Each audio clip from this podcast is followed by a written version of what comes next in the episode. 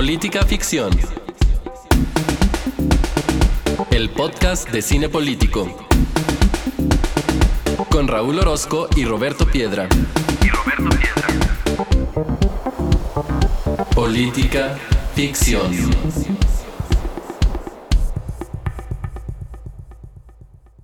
Bienvenidos sean todos a este episodio número 36 de Política Ficción. Yo soy Raúl Orozco y como saben, este es el podcast en el que semana a semana vemos una película y hablamos de los temas políticos o públicos sobre la misma. En esta ocasión me acompaña como siempre Roberto Piedra. Roberto, ¿estás ahí? Sí o no, sí, sí estoy, pero estoy, estoy con mis datos para que vean lo mucho que los queremos, queridos amigos, queridas amigas que no recibimos nada por este programa, pero sí le invertimos, pero solo para que se diviertan un rato con nosotros. ¿A poco de las campañas no te han dado dinero y eso por decir cosas No me han dado ni nada, ni, las gracias me han dado.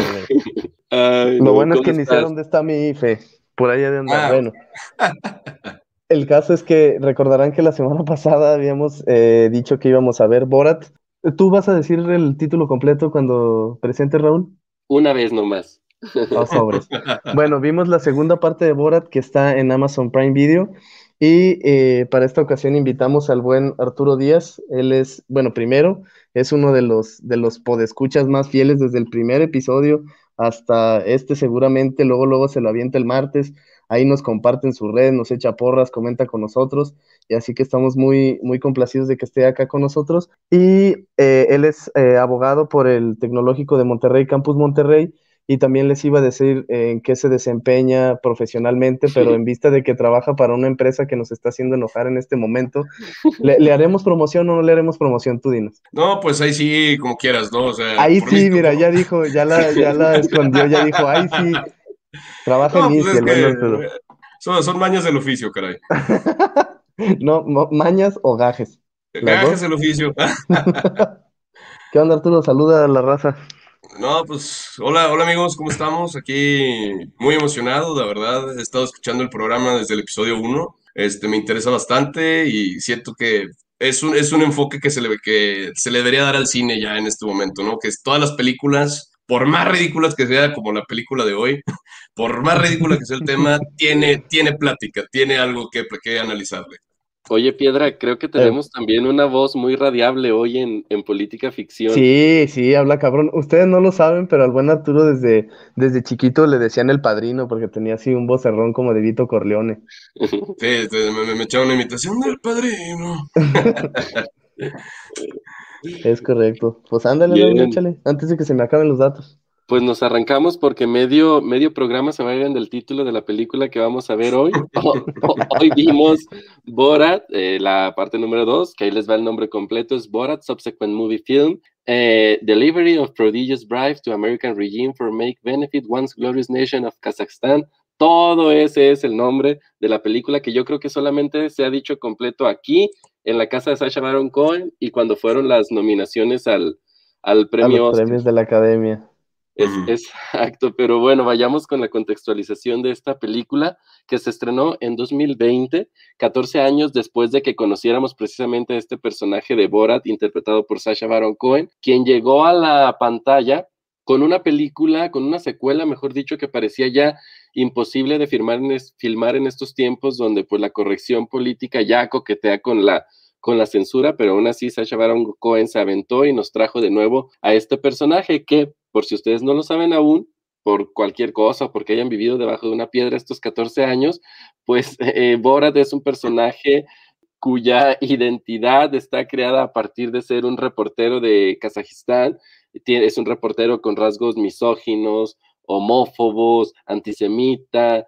En esta primera película de esta ya serie viajó a Estados Unidos con una misión particular y nos mostró pues lo extraño que son estos, estos cuates a los que conocemos como los estadounidenses. Y eso tiene mucho que ver, siendo que el propio personaje es muy extraño en sí mismo, ¿no? El propio Borat. Pero ahora Borat regresa a Estados Unidos en esta eh, secuela con una misión que es llevarle un presente, un regalito a Mike Pence para que Kazajistán se gane los favores de Donald Trump. Y por cosas que suceden ahí en la película, que o ustedes ya vieron al ratito vamos a platicar, este, este plan se, se frustra y hay que recurrir a un plan B en el que hay que entregar a Tutar, la hija de Borat, a Mike Pence, pero luego también este plan se frustra y ahora hay que entregarle a la hija de Borat, a Rudy Giuliani, por ser un amigo muy cercano de, Donald Trump, ¿no? Y es así, pues, que ya vamos a ver al Borat clásico, por decir de alguna manera, es decir, estos pequeños segmentos donde se mezcla la ficción con el documental y donde en distintas viñetas, pues, vamos a ver a Borat y en este caso a, eh, bueno, a Sacha Baron Cohen y en este caso a María Bakalova, interactuar con distintos estadounidenses mostrando sus lados, pues, más extraños y en algunos casos hasta siniestros. Pero vale la pena, eh, antes de terminar con el contexto, decir dos cosas que me parecen relevantes. Eh, una es que como ahora Borat ya es conocido, el personaje ya es conocido a diferencia del, del 2006, que fue una sorpresa para todo el mundo y que podía hacer sus bromas con mayor facilidad, ahora Sasha Baron Cohen pues se vio la necesidad de disfrazar a su propio personaje de otros personajes para poder pasar desapercibido, lo cual fue un reto. Este, pero la segunda cosa que quiero decir también es que todo el mundo ha elogiado con justa razón el trabajo de, eh, de Bacalova y hasta una nominación al Oscar se ganó por su actuación y por lo que sucede con un encuentro ahí con Rudy Giuliani en el que ella pues nunca pierde al personaje, ¿no? A pesar de que se está enfrentando a una cosa bien ruda y frente a un hombre muy poderoso, tan poderoso que llegó a ser alcalde de, de Nueva York y que es amigo personal de Donald Trump, cuando Donald Trump todavía era este presidente de Estados Unidos. Y decir que ahí también hay un gran acierto de Sacha Baron Cohen en animarse a, cederle el protagonismo a su, a su coprotagonista, a, María a María Bacalova, porque lo que hace la verdad es que al final la película, el centro de la película es ella y ya no tanto Borat, y eso requiere también pues de, una, de un ojo muy especial de, de qué convenía para la, la película. Pero pues ya, suficiente. Pasemos mejor al otro lado del estudio con Roberto para que nos cuente las claves políticas de la película y ya ponernos a, ver todos los temas con los que vamos a platicar con Arturo. Primero les iba a preguntar si les, les gusta Borat. Fíjate que Borat es, es un humor muy ácido, la verdad, a mí sí me gusta ese tipo de humor, pero debo reconocer que hay veces que ah, se lo está llevando al extremo, se lo está llevando al, a lo incómodo, ¿no? Que es el tipo de humor que maneja Borat, que maneja Sasha Baron Cohen con algunos de sus personajes, es Ali G, el otro ah, que no me acuerdo que era. Ali G. que fue con el que empezó, y, el, ¿cómo se llamaba? Sultán, ¿no? Ah, el, el, dictador. el, dictador, ajá. El, dictador también polémico ahí, este, con todo, con todo el desmadre que hizo en los Oscars, creo que echó las cenizas de Kim Jong-il, se lo echó a alguien, a uno de los Ay, ¿cómo se llama este hombre? A, uno de los reporteros que le estaban ahí de la alfombra roja, ¿no? Y pues no, no lo dejaron entrar. Y, pero pues siempre ha sido ese tipo de, humor. O sea, el, Sasha Baron Cohen lo que hace es eso, ¿no? Incomodar, crear esas, ese tipo de situaciones. Provocar, exactamente. Claro, con sus personajes también que los lleva al límite, como, como podemos ver en Borat, ¿no? ¿Tú, Raúl, te gusta? Fíjate que a, mí sí me gusta, me gusta mucho más Borat, por ejemplo, que, que el dictador. Bueno, también es un personaje que ha trabajado por más tiempo, ¿no? Y que lo ha logrado aún más. Yo recuerdo que, digo, recuerdo muy pocas, muy pocas cosas de la primera película, pero lo que recuerdo es que en aquel momento me gustó mucho cuando vi la, la, la secuela, esta, la número dos. Ya, ya no sé, ya no sé si me hice viejito y eso me asusta, pero hubo ciertas cosas en la parte esta provocadora que de repente sí me sacaban de onda. Este, hay, hay ciertos momentos en los que sí me saca de onda, pero el personaje me gusta y sobre todo entiendo lo que está haciendo, ¿no? O sea, es, es un provocador, primero, y segundo, lleva las cosas hasta su última consecuencia y lo importante es que aún así, siendo él tan extraño y llevando, como, como digo, las cosas al último punto, todavía resulta que las personas que tienen enfrente son más extrañas que él. Pues como dice, ¿no? La, realidad supera la ficción, ¿no? Sí. Sí, sí, y a mí, también me gusta, la verdad. Hay unas cosas que, como dice Arturo, sí digo, ay, güey, eso no, no estoy seguro de que se pueda decir o, o se deba hacer siquiera. O sea, específicamente el chiste del tiroteo en la sinagoga se me hace bien, bien fuerte, por ejemplo, o el de asumir que Melania es una esclava, ese tipo de, de humor que digo, ay, güey, o sea, está muy creativo el chascarrillo, pero está bien, pues no sé cómo calificarlos, si duros, si extremos, y no, no sé cómo calificarlos. Pero el caso es que Borat llega aquí porque eh, tiene una parte muy importante que es la sátira, ¿no? Así como dijo Raúl, digo Arturo, pues eh, es pitorreo, es burla, es, es comedia, es cotorreo, pero es cotorreo acerca de, temas súper sensibles y súper delicados. Y esa pues es una manera que siempre se ha utilizado, o sea, la, la mancuerna de política y sátira pues siempre ha existido, ¿no? Y la han utilizado grandes personajes, o sea, George Orwell se podría decir que ha hecho sátira, Benjamin Franklin en algún momento también hay quien dice, Voltaire, Jonathan Swift, o sea, grandes pensadores han recurrido a esta manera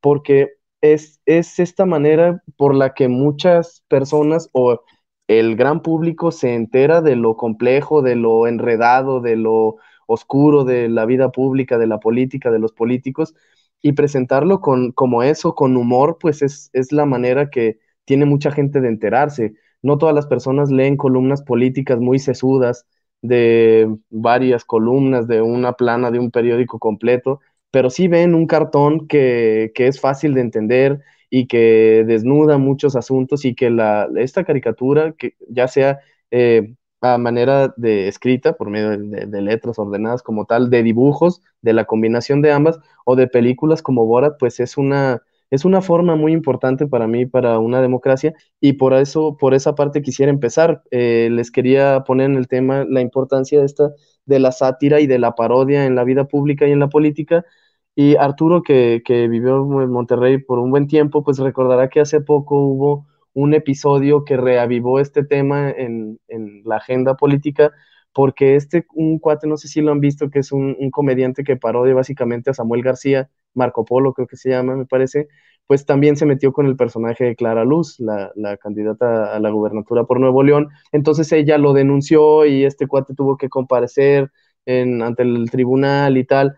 Entonces, quería preguntarles que el político debe de aguantar esta, esta cuestión porque la sátira es, es parte de la vida pública o cómo se relacionan ahí las dos cuestiones. Si quieres, empezando por ti, Arturo.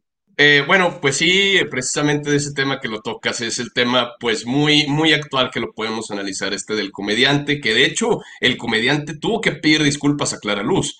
Eh, ahí salió ya en sus redes sociales disculpándose por el mal chiste que hizo.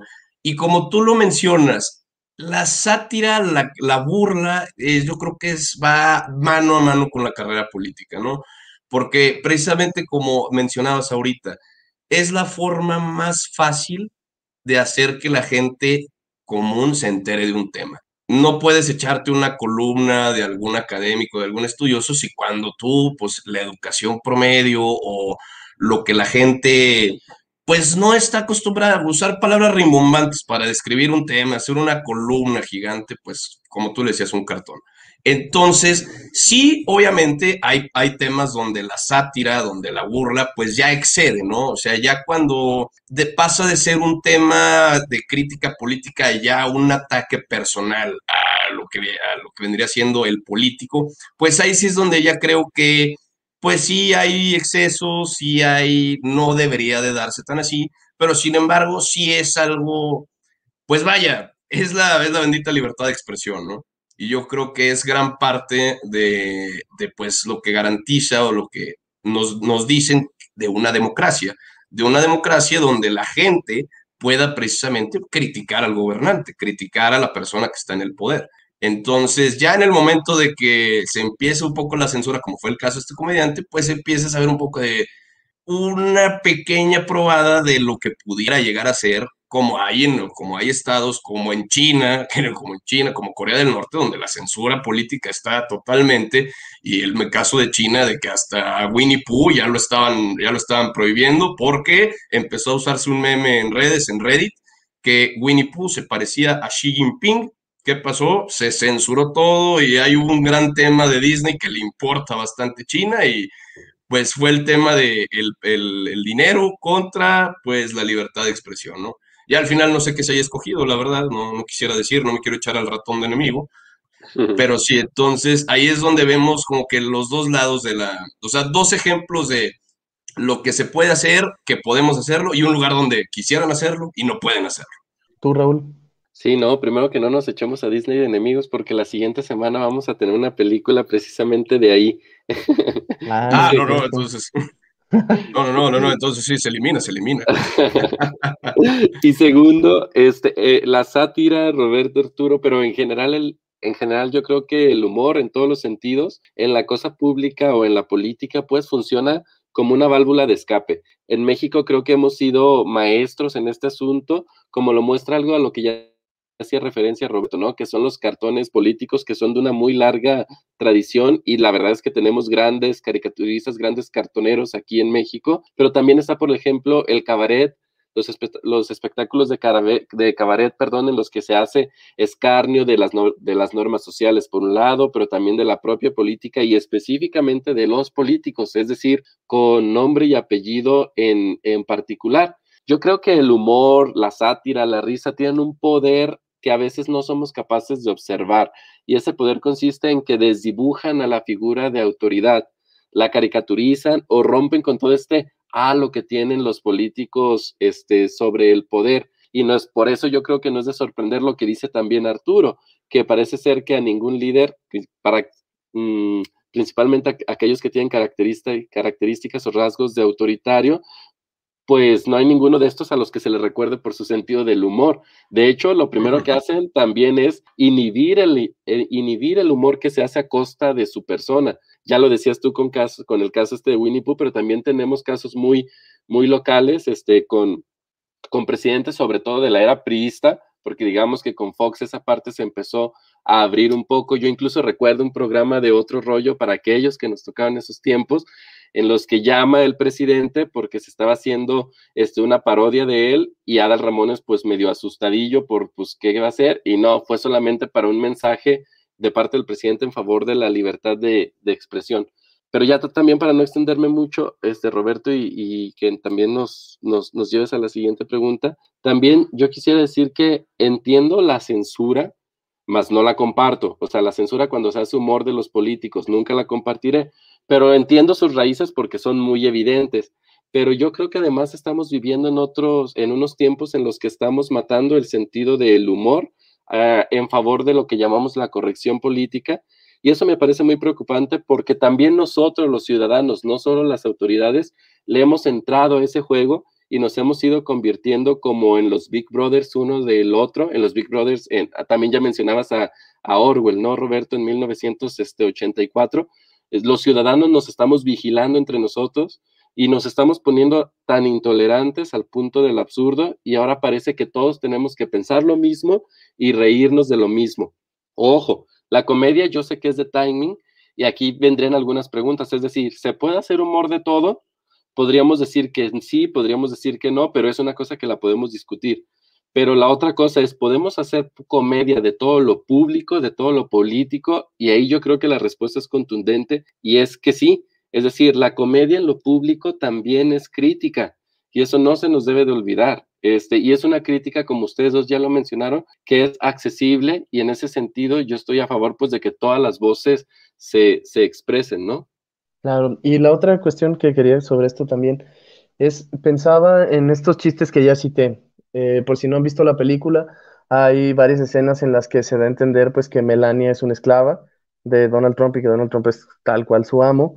Y hay otro, este que ya les citaba al inicio, de el chiste del tiroteo en la sinagoga. Les digo, por si no lo han visto, eh, Borat pues ya no tiene dinero, entonces se quiere quitar la vida pero no tiene ni siquiera dinero para comprarse un arma para quitarse la vida.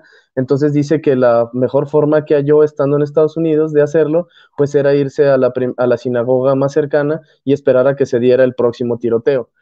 Ah, en ese tipo de chistes yo dije, ay cabrón, mm, no sé si ahí haya una, una barrera, un límite.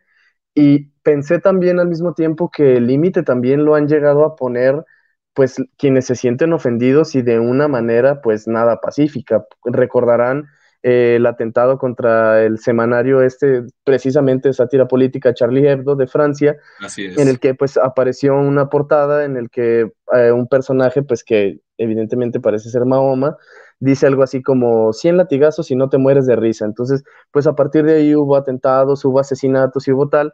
Entonces ahí me parece que llegó el límite de la, de la broma política y lo pintó eh, un, o sea, si bien el chiste puede llegar a ser extremo para algunos, pues quien pintó la raya fue alguien extremo que se sintió ofendido en extremo y llevó al extremo el, enojo, pues a, hacer eso, a, a, un atentado, pues que cobró varias vidas. Entonces eso es lo que yo les quería poner en la mesa, el asunto este de si la sátira política tiene límite o no lo tiene. Arturo. Pues bueno, fíjate que ahí sí, sí es un tema, como lo mencionas, muy interesante. Y ahorita como Raúl también decía, ¿no? ¿Qué es comedia? ¿Qué no es comedia? Algunos te dirán de que o todo es comedia o nada es comedia. O sea, te puedes burlar de todo o no te puedes burlar de nada, porque precisamente establecer este tipo de límite, pues ya te lo empiezas a manejar, algunos lo, lo tocan como censura. Precisamente ahorita que mencionas ese caso de Charlie Hebdo, eh, ahí sí es donde yo, eh, lo, que mencionaba hace un poco, donde ya la sátira, donde ya la, burla, la caricatura, pues ya excede, excede un poco lo que la gente consideraría normal. Recuerdo que una de las portadas de esta revista era eh, un, no me acuerdo si era precisamente Mahoma o un imán, con una, con una copia del Corán y estaba, y estaba recibiendo disparos y la frase que decía es, pues al parecer el Corán no detiene las balas. Y es cuando digo, de verdad vas a poner, si no es el profeta, vas a poner algún un representante religioso siendo matado en tu, en tu portada y vas a decir que eso es una sátira, pues ahí es donde ya empiezas de, como tú lo dices, se está llevando la sátira al extremo y topa con otro extremo, ¿no? Pero pues a final de cuentas, pues eh, en eso está la libertad de expresión, ¿no? y desgraciadamente pues te puede llevar, te puede tocar en una de esas situaciones donde te genere ese tipo de choque. Pero pues sin embargo sigue siendo la idea, sigue siendo el, lo voy a mencionar, solo que pues, debe haber un, pues no, no, no quiero decir alguna censura, pero sí quisiera decir de que alguien tiene que decir de que, como tú decís ahorita con los chistes de Una bajadita de volumen. exactamente, alguien tiene que ser la voz de la razón de, oye, esto no se puede hacer.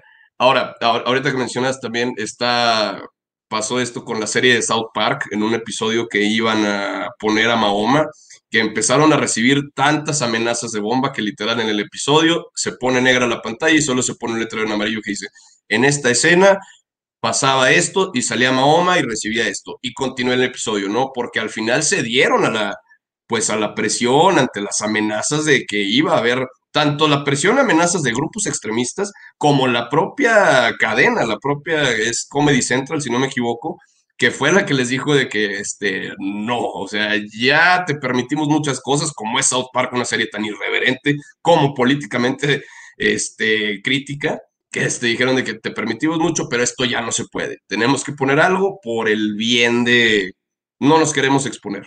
Híjole, sí, eh, e, e, es un tema complicado. Si a mí me ponen en una situación este, hipotética en la que hay que elegir si nos reímos de todo o nos reímos de nada, pues yo prefiero optar por la libertad de reírnos de todo y de todos, ¿no? Y, luego sobre los casos que mencionas, Roberto, este, en Borat, fíjate que sí, en efecto son delicados y, y sacan de onda, ¿no? Pero yo creo que el punto no solo en Borat, sino en el humor en general, es eh, dónde está puesto el acento de la broma, es decir, eh, dónde está el objeto de quién nos estamos burlando. En este caso de la sinagoga, podría parecer que de quien te estás burlando es de las víctimas, pero me parece que lo que ahí hace Sasha Baron Cohen este, inteligentemente e interesante es que el acento lo pone en los güeyes que por cualquier razón este, van y cometen esos actos este, de, asesinar a personas solamente porque piensan diferente a ti,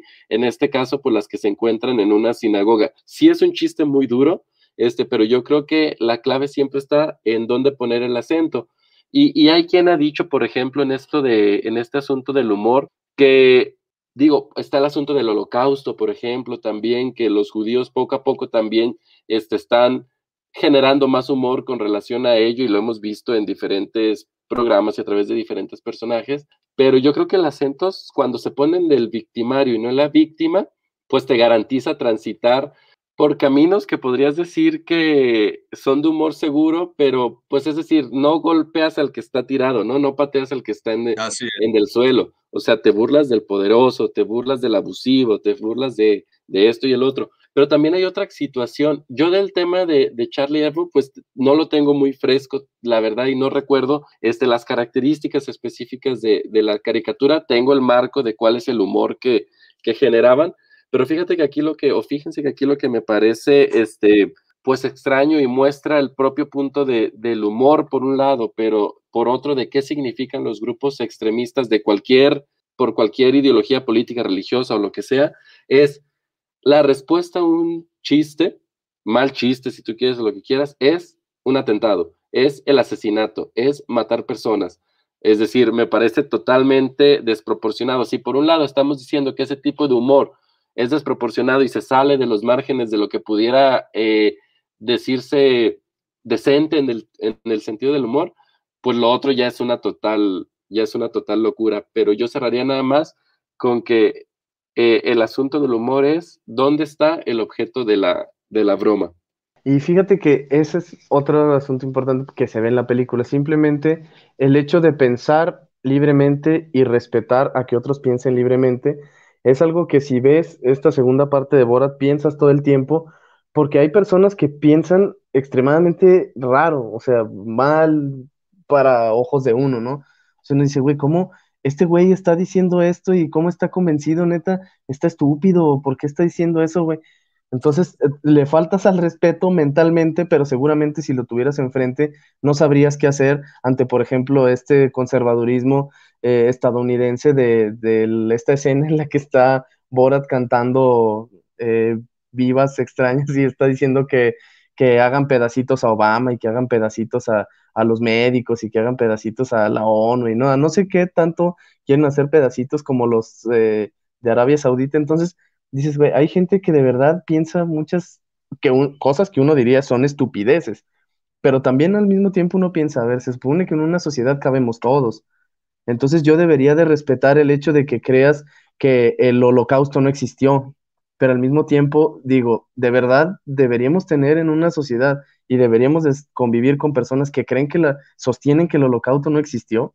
Por ejemplo, esa es una. También eh, historias como las que los Clinton beben sangre de niños. O sea, ese tipo de, cuestiones, o que la vacuna tiene eh, efectos de control en las antenas 5G. Eh, el, famoso 5G, así es. todos este, este tipo de disparates que a nosotros, bueno, al menos a mí, sé que ustedes dos también, seguramente a muchos de nuestros escuchas también, nos parecen disparates, pero entonces eso es lo que yo les quería traer. Eh, debe, debemos de seguir defendiendo la libertad de, de pensamiento y de discurso, incluso cuando ese discurso sea un disparate, como negar que el holocausto existió, cuando es algo tan sensible. Fíjate que ahí yo creo que entramos de hasta qué tan lejos llegamos con la tolerancia, ¿no? O sea, yo puedo tolerar que opines diferente a mí, puedo tolerar que tengamos ideas diferentes y podemos entablar un diálogo. Pero ahora, como tú mencionas, de precisamente que hasta se menciona en la, propia película, ¿no? Que la, la hija le enseña a Borat que el holocausto, que para, para Borat es uno de los grandes logros de su país, participar en el holocausto que no existe, ¿no?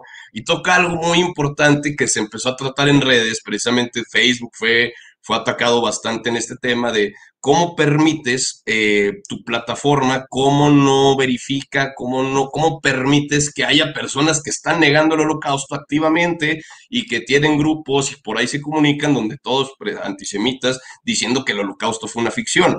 Entonces, hay, lo, que, lo que voy con el tema es, sí hay que tolerar las ideas diferentes, pero ya cuando se rebasa un límite, ya cuando hay una, en este caso, en el caso concreto de negar el holocausto, pues ahí es donde, pues sí, tú puedes pensar diferente y todo, pero ya estás, tienes el dato mal, no estás, está, no, no se te debería facilitar a ti esparcir tu mensaje.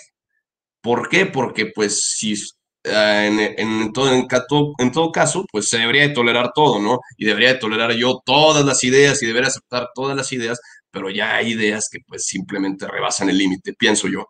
Sí, e, esta parte que mencionas con relación a lo que, a lo que sucede en Borat y que pues es un, es un espejo de muchas cosas que hemos visto este, a lo largo de la vida, como es negar el, el holocausto, este, los propios terraplanistas y un montón de cosas que nos suenan a, a locura. y se le olvidaron los terraplanistas. No, ahí está, y son de los principales, ¿eh?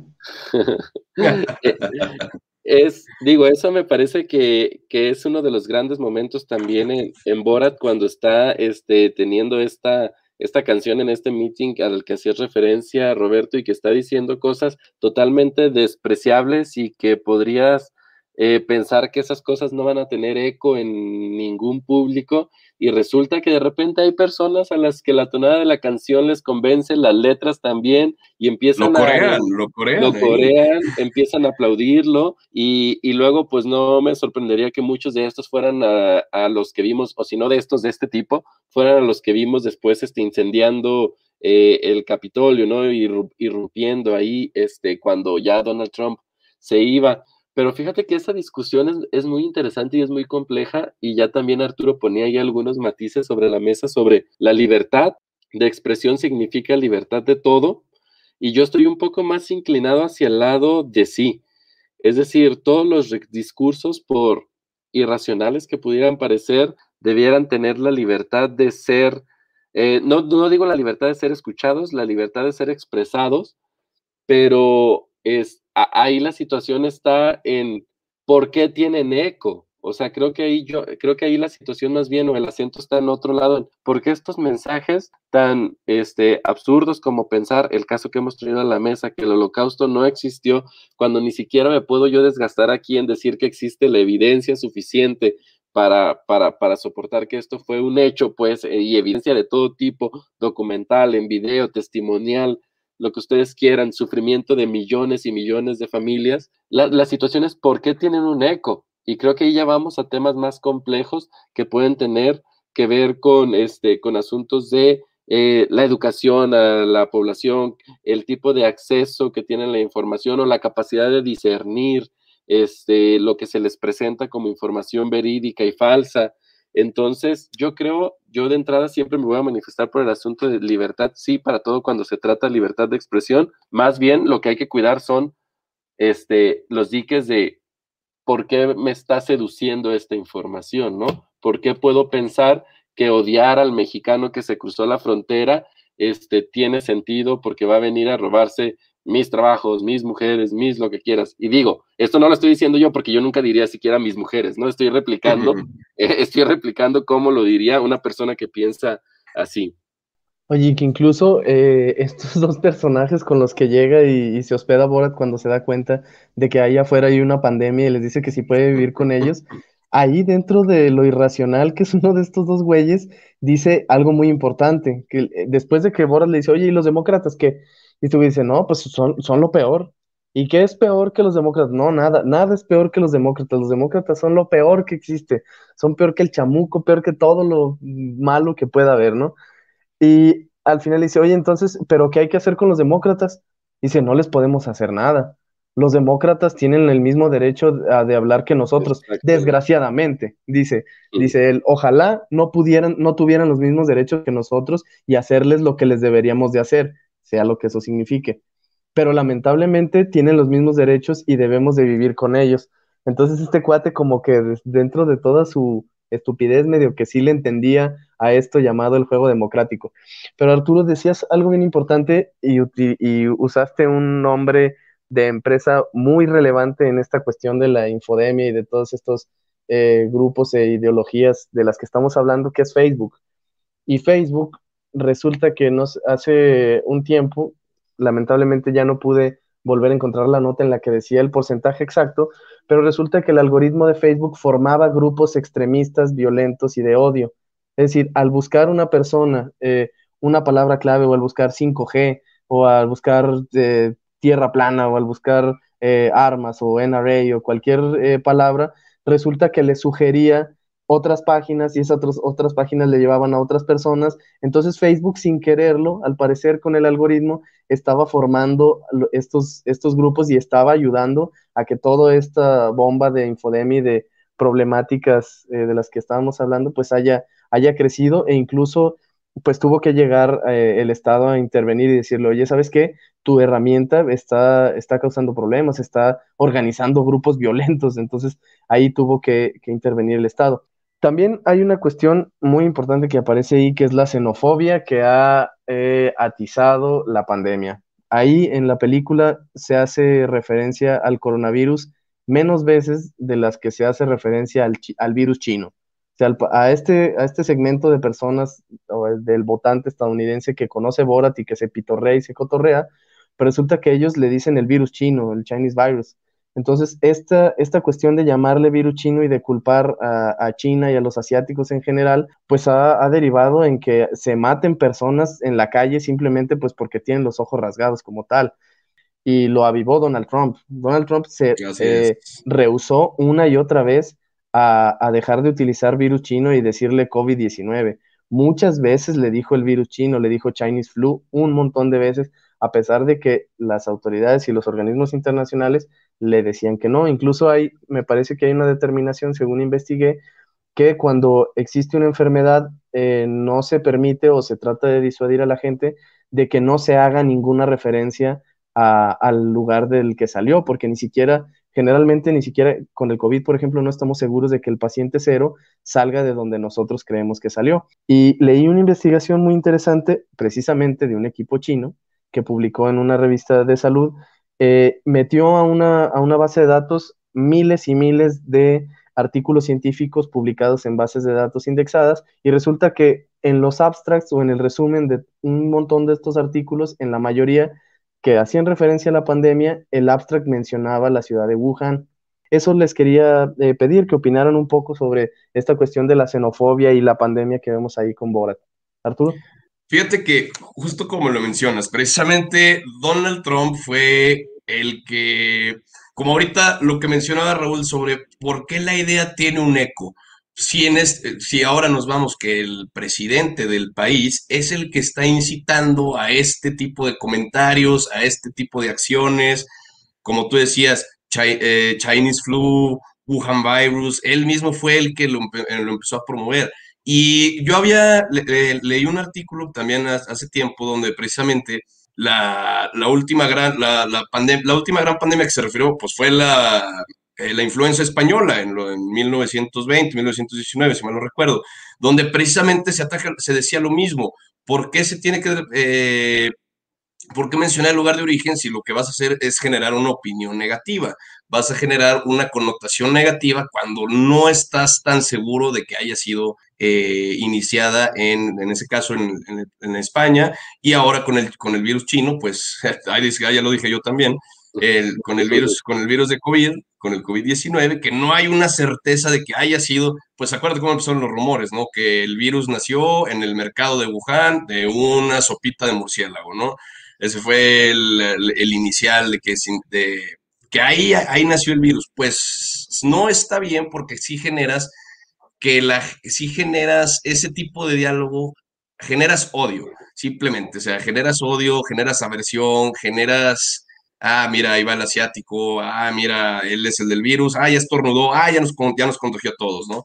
Y precisamente cuando Donald Trump lo sigue, lo, lo sigue y lo sigue usando, hace que sus seguidores, como mencionabas ahorita, los dos con los que estuvo Borat, eh, que, eran, si no, me, si no me equivoco, eran miembros de QAnon, hasta, hasta donde yo entendí en la película, y vaya que de ahí se agarra la gente y la idea tiene un eco, o sea, la idea tiene un receptor y empieza a esparcirse. Lo que nos lleva a, pues, que todos estos, que todos estos extremistas, pues, tomaron el Capitolio, ¿no? Para evitar que el conteo, para, para darle la victoria a Biden, ¿no? Entonces, ese tipo de ideas es lo que generas, o sea, cómo una idea puede, puede prender tanto, si agarra, no quisiera decir la audiencia equivocada, pero al que lo quiera escuchar, ¿no? Ah, Raúl. Sí, eh, fíjate, yo, yo entiendo de dónde viene este asunto de, de de no hacer referencias específicas pues al lugar de donde supuestamente este, ha salido el virus, pero yo me pregunto por un lado, en un momento en el que se está dando la noticia en el que este, esto apenas está efervesciendo y que en efecto los primeros casos los tenemos en un lugar en China que se llama Wuhan y así lo reportas, este, digo, sé que, sé que esta especificación va como para los artículos este, académicos en la materia, pero yo no veo tanto problema con el asunto de mencionar el, el origen de, la, de las cosas, sino el uso que después se hace el uso que después se hace de ello. Por ejemplo, el caso de Donald Trump, y de mucha gente cuando le llama virus chino, ahí sí me parece que hay un componente eh, discriminatorio. Y, por el, y específicamente en el caso de Donald Trump, no solamente hay un componente xenófobo, sino que también hay un componente político alrededor de todo esto y un componente político en doble vía. Por un lado, sabemos que el enemigo comercial de Estados Unidos, sobre todo, bueno, de, Estados Unidos en general, pero que Trump lo hizo muy visible durante su su mandato, pues fue, fue China, ¿no? Entonces, golpear a China de esta manera, pues era algo que políticamente le, le convenía y que a sus bases xenófobas, por otro lado, por otra vía, pues les hacía un eco que en su cabeza les hacía sentido. Es decir, Ah, claro, los chinos en un intento por desestabilizar a Estados Unidos, porque incluso recordemos que durante mucho tiempo, y todavía hay gente que lo piensa, que esta situación este, fue fabricada con la intención, en este relato de los norteamericanos, pues de que Estados Unidos cediera su posición de privilegio como potencia mundial a China ya por fin este, en el asunto, en el, con, en el concierto mundial. Luego también hay otro tema ahí que no sé si también le vayamos a entrar con el asunto de las teorías de conspiración y por eso no me voy a meter tanto ahí, pero me parece que sí, o sea, definitivamente eh, el, coronavirus ha venido a destapar muchas situaciones de xenofobia, por un lado, con este caso muy explícito en de China, pero hay otras que se van a venir este, armando en el futuro o que ya se están gestando, por ejemplo, como aquellos países eh, que aún no tienen vacunas sobre los ya vacunados, ¿no? Este, o incluso sobre personas, sobre quien está vacunado y sobre quien no. Un caso como México que pensamos que solamente expulsa migrantes, pero sabemos que también recibe un montón de migrantes de Centroamérica, donde específicamente en los centros de vacunación se ha dicho, no se vacuna más que a mexicanos, si no tienes INE no vas a pasar pues ya también empieza a asomarse un asunto de xenofobia, muy empujado quizás si quieres por la situación de que no tienes vacunas, pero no podemos negar que ese asunto es inhumano en un sentido. Sí, yo también estoy de acuerdo que es inhumano. Y la explicación, pues, es simple, o al menos lo que responde el Estado es, bueno, eh, yo debo de proveerle primero la salud a mis, a mis conacionales, ¿no? Antes que a otros, o sea, pero pues es basado en una perspectiva de Estado-Nación que es discutible a la luz de las dinámicas sociales de 2021 como estas en las que hay migraciones por millones, ¿no? Y ya, habíamos, ya habíamos dicho antes que en este programa nos oponemos a que alguien muera eh, simplemente como culpa de haber nacido en el país equivocado. y, como, y como si el virus reconociera entre naciones, ¿no? Ah, estás en México, pero eres hondureño, este, pásale. Ajá, claro. Oye, y eso es precisamente lo, que, con lo que quisiera cerrar con ustedes. Hay una pancarta en, este festival al que va Borat a, cantar y dice, no a las vacunas obligatorias. ¿Ustedes qué opinan? ¿No a las vacunas obligatorias? ¿Sí a las vacunas obligatorias? Hablando obviamente de la vacuna del COVID. Claro, claro, precisamente. Y pues sí, definitivamente la vacuna sí debe ser obligatoria. Estamos ante una pandemia ya llevamos un año, diciembre de 2019, que fue cuando iniciaron los casos, pero recordemos que aquí en México oficialmente entramos en tema de pandemia en marzo del año pasado. Ya después de ver el costo humano, el costo económico, cómo ha afectado al mundo entero, y al momento de que ya tenemos una vacuna, se apresuró, pues, podrá ser el tema que mencionaran, pero que ya hay una forma, una respuesta y que la gente esté diciendo, no, no me voy a vacunar porque eh, leí, me, me, me, pasaron el mensaje de que la vacuna 5G, que eh, la vacuna trae un microchip que se te va a meter al ADN y te va a modificar. Todo ese tipo de desinformación, pues no, no, no puedo, yo no consigo como de no estás viendo el, no estás viendo el estado actual de todos, no estás viendo la cantidad, hoy, la cantidad de personas, de civiles, cantidad de personal médico que hemos perdido. O sea, cantidad de médicos que han estado en la línea, de, en la línea atendiendo a todos los enfermos para que venga el, venga el paciente. No, es que yo no me quiero poner la vacuna, que porque pues no, no, no confío. Pues vaya, sí se me hace una falta de respeto, se me hace un insulto al, al personal médico, a todos los que han sido afectados en la pandemia, tanto que hayan perdido algún familiar, algún amigo, que hayan perdido su trabajo, que hayan perdido su negocio, se me hace una falta de respeto no, no vacunarlo. Entonces yo sí consideraría que la vacunación debe ser obligatoria. ¿Usted, mi estimado Raúl? No, se me hace que tú ya sabes cuál es mi respuesta. Y mi respuesta es definitivamente no, debe ser obligatoria. Voy a contradecir aquí a, Arturo. Vamos a generar diálogo. Sí, ya, ya ah, sube el rating en este momento de, este podcast. No, yo creo que definitivamente no tiene que ser obligatoria porque lo primero que estamos hablando es eh, que estamos hablando del derecho, de, de la facultad o del poder o de la potestad del Estado para eh, meterle algo, lo que sea, a tu cuerpo. Claro, yo voy a ser personalmente el primero en vacunarme, el primero a estar en la fila el día en que, en que me toque. Bueno, es más, estoy en, un, en una etapa, este, creo, no sé si en este podcast o en otro lado ya lo habíamos dicho, también estoy en una etapa de prueba de vacuna. Entonces, o sea, de ese, de ese nivel es mi confianza en el asunto de la ciencia y de las vacunas. Sin embargo, darle la potestad al Estado de que decida sobre nuestro cuerpo, sobre este, inyectar esta sustancia en tu cuerpo o no, me parece que no se la debemos dar porque primero está eh, la decisión del individuo. Y en este caso el individuo puede tener sus razones por las cuales no querer vacunarse o incluso yo también estoy de acuerdo en que la mascarilla no debe ser obligatoria. El, yo la traigo a donde quiera que voy, eso sí, es, es mi elección. Yo en efecto creo en lo que los comunicados, en lo que la ciencia, en lo que los expertos, en lo que la gente que sabe nos ha dicho. Sin embargo, este, e, entiendo también las posiciones que dicen, yo no me vacuno, yo no uso mascarilla, no las comparto, no las compartiré, pero las entiendo. Sé que el argumento atrás más fuerte puede ser el del bien mayor, ¿no? O el de también pensar en el asunto ya no solo de individuo, sino de sociedad. Pero yo creo que el papel del Estado debiera ser entonces el de con campañas de comunicación, el de eh, con información certera, el de con no estar dando bandazos sobre lo que dice un día y luego sobre lo que dice otro, aportar elementos para que la gente individualmente decida vacunarse. Eso eh, yo creo que sí, y creo que es una tarea muy eh, pesada que tiene que hacer o que tienen que hacer los estados-nación, porque ¿qué sucede?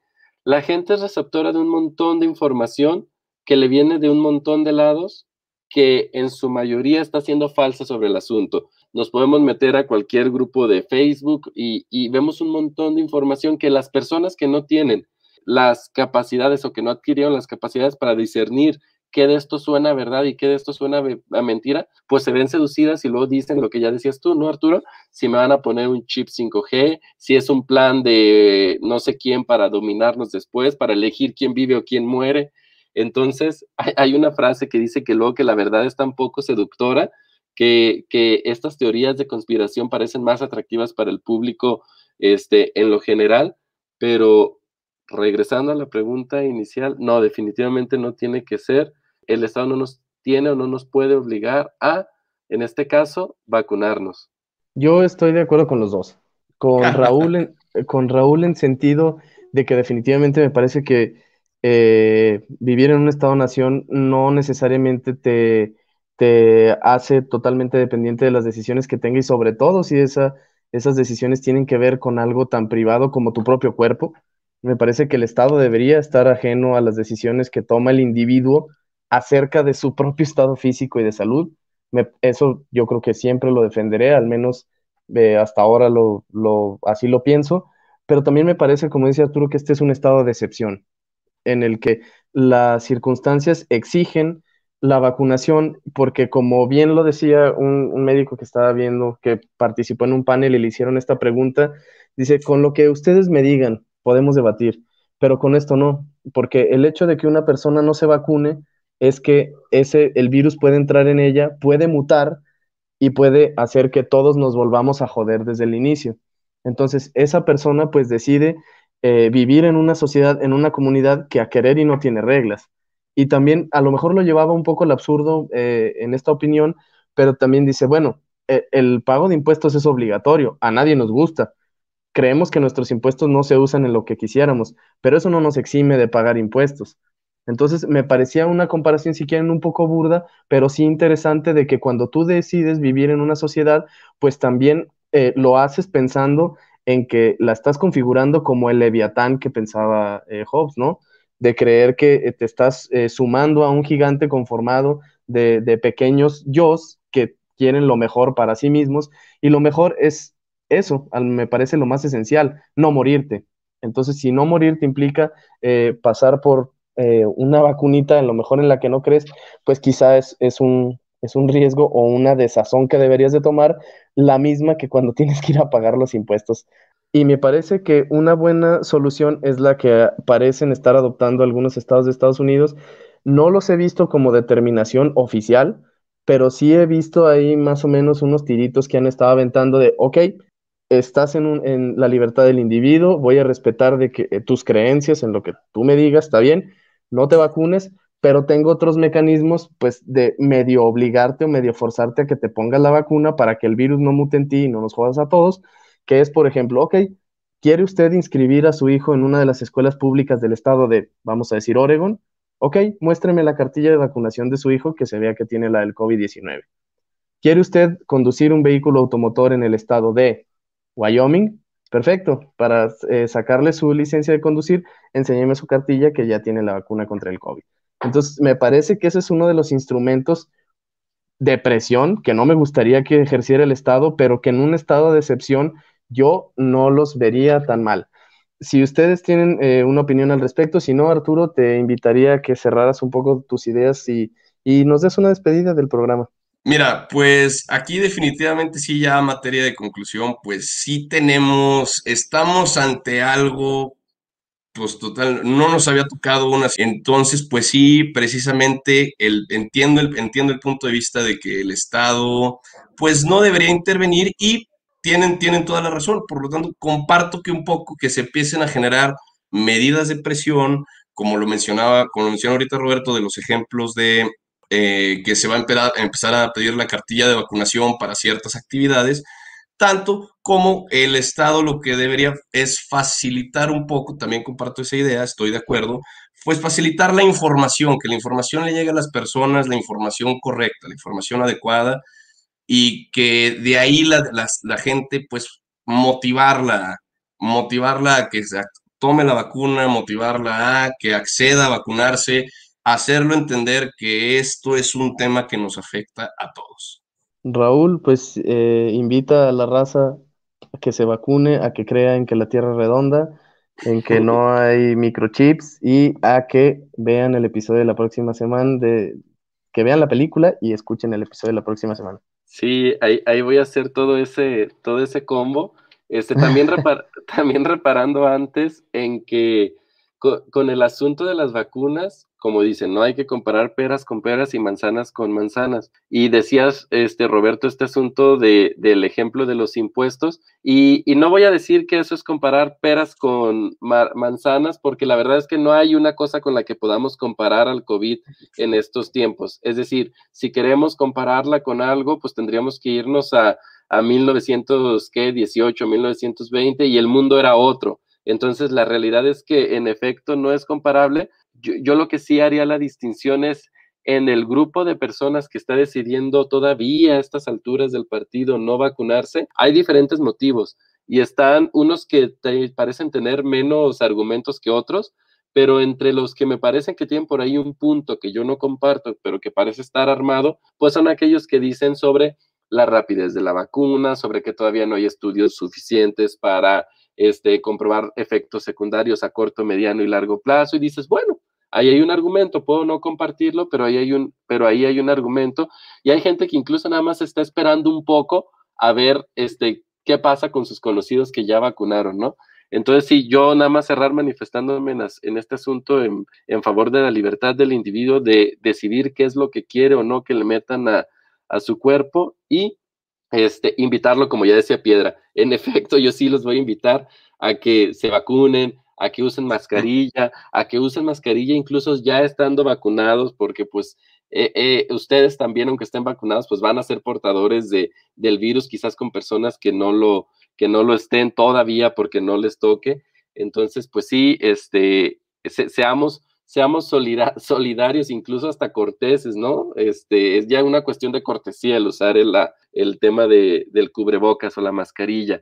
Y Ahora sí, como también decía Roberto, la próxima semana nos va a acompañar aquí este, nuestra amiga Marcela Aceves. Ella es diputada en la actual legislatura del Congreso del Estado y vamos a platicar de una película de 2019 que se llama Aladino de Guy Ritchie. Viene otra vez Guy Ritchie a este programa, entonces para que la vean por ahí en Disney Plus. Y Raúl se va a aventar una de los musicales y todo. Yo voy a hacer los coros para que no se lo pierdan.